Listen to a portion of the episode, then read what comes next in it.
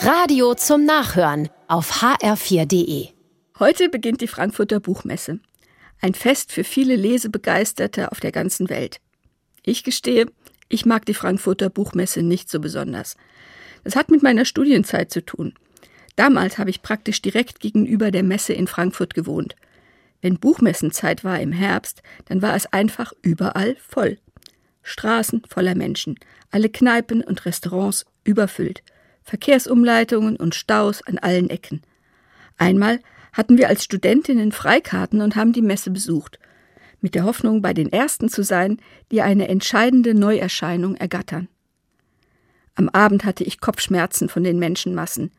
Bis heute ist Buchmesse eher nichts für mich. Obwohl ich Menschen kenne, die all die Hallen voller Bücher lieben.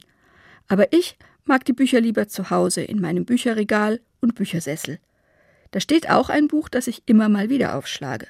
Eine sehr große, schön illustrierte Bibel. Neulich haben mein Mann und ich uns über eine Hiobsbotschaft unterhalten, und da wollte ich noch mal schauen, wie war die Geschichte von Hiob noch mal genau und wie ist sie ausgegangen? Dann fällt mir auf, biblische Themen sind auch heute noch aktuell.